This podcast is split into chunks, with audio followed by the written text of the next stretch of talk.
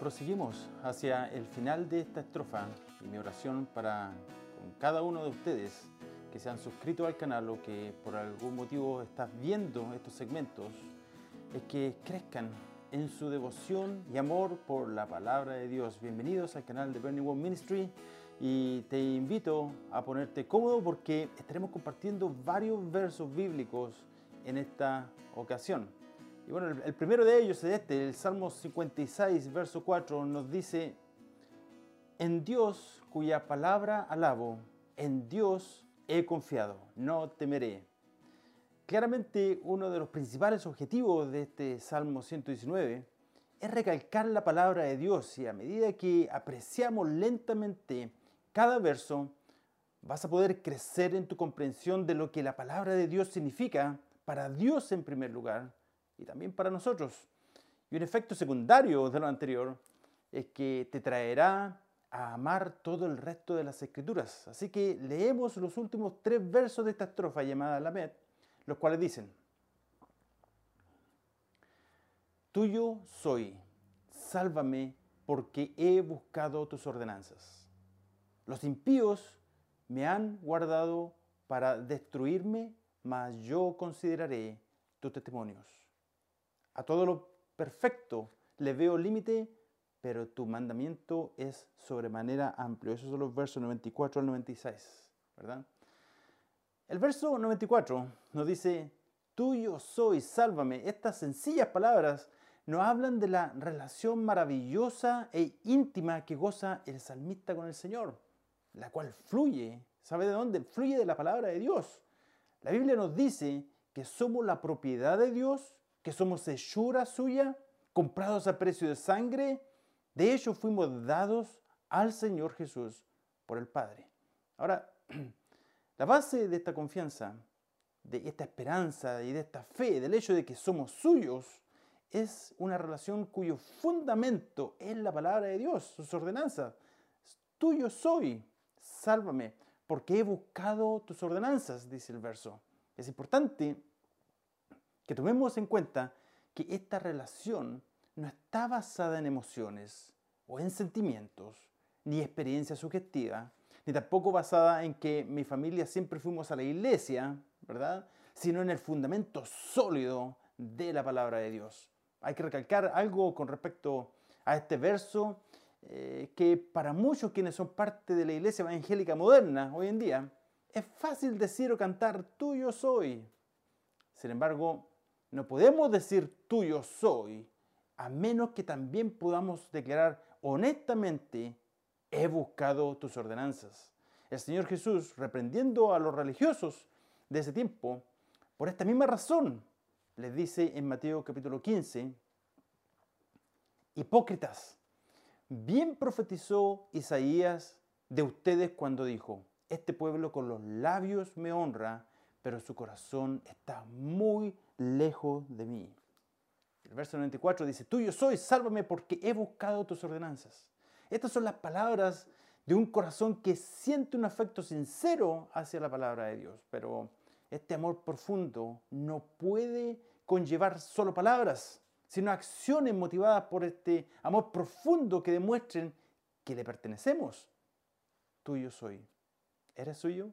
Le has entregado tu vida y tu corazón a aquel que desde la eternidad te llama y te dice, con amor eterno te he amado. Antes de que avancemos al siguiente verso, tal vez te estés preguntando, tuyo soy, sálvame, pero sálvame de qué, ¿verdad? El Salmo 66, verso 9 nos dice, Él es quien nos guarda con vida y no permite que nuestros pies resbalen.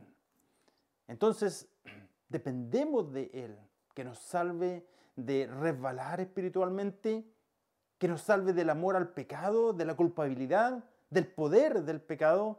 Necesitamos que nos salve del engaño de nuestro propio torpe, necio corazón, ¿verdad? Del amor al dinero, de la inmoralidad. Eh, que nos salve de autodestruirnos y de sabotear nuestras vidas y las de nuestras familias. Pedir que nos salve revela nuestra dependencia del Señor. Y podemos estar seguros que si le pertenecemos, Él vendrá a salvarnos de cada situación. Tal vez no vendrá de la manera que lo planeamos, o de acuerdo a nuestro tiempo, pero tenemos la fe de que sí está cercano. El Salmo 40, 17 dice, aunque yo esté afligido y necesitado, Jehová pensará en mí, mi ayuda y mi libertador eres tú. Dios mío, no te tardes. Qué tremendo misterio, ¿verdad? El siguiente verso dice, los impíos me han aguardado para destruirme, mas yo consideraré tus testimonios. A pesar de que este verso recalca la diligencia con que estos hombres malvados esperan para llevar a cabo sus planes perversos en la vida del salmista, quiero enfocarme unos breves minutos a la confianza del autor en la palabra de Dios. Tomen en cuenta que ante esta situación grave, el salmista no sufre un ataque, de pánico, sino que encuentra refugio en la palabra de Dios. Y es que confía que la palabra de Dios permanece para siempre en los cielos. Es que confía de que generación en generación es su fidelidad.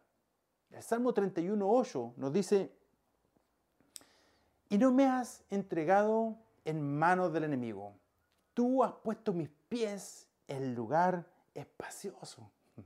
El salmista confía en la palabra de Dios y en su misericordia que le permite caminar en completa libertad sin resbalar. Su corazón está seguro, confiado en el Señor. Veamos qué nos dice ahora el Salmo 112, 7. No temerá recibir malas noticias, su corazón está firme y confiado en el Señor.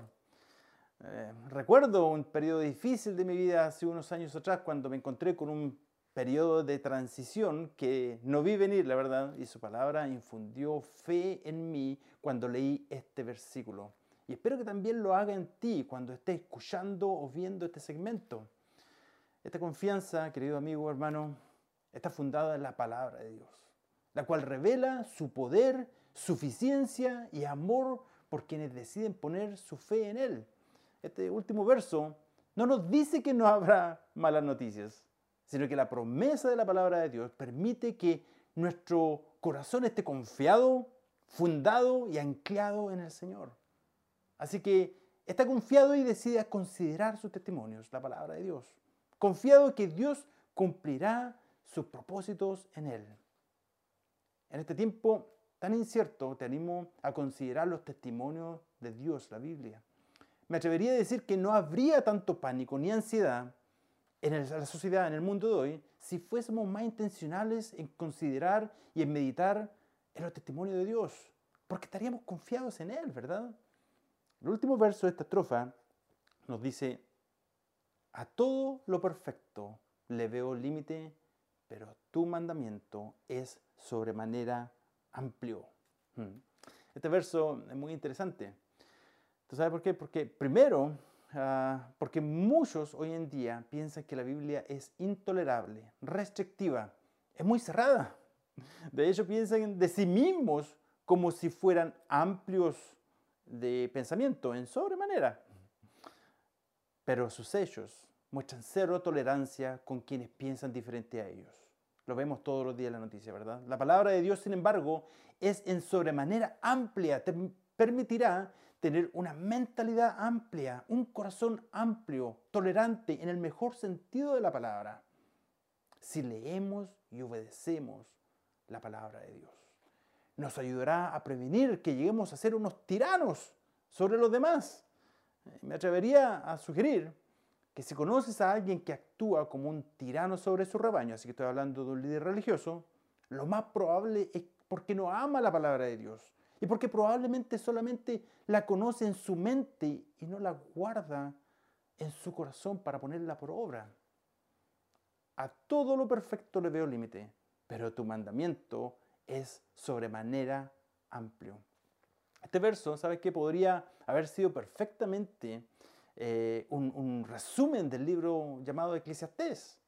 Déjame compartirte unos cuantos versos de este libro de Salomón.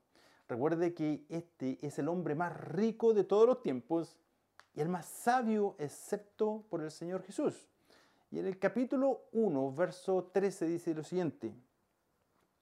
Y apliqué mi corazón a buscar e investigar con sabiduría todo lo que se ha hecho bajo el cielo. Y ahora saltamos al capítulo 2, del 4 en adelante, dice lo siguiente.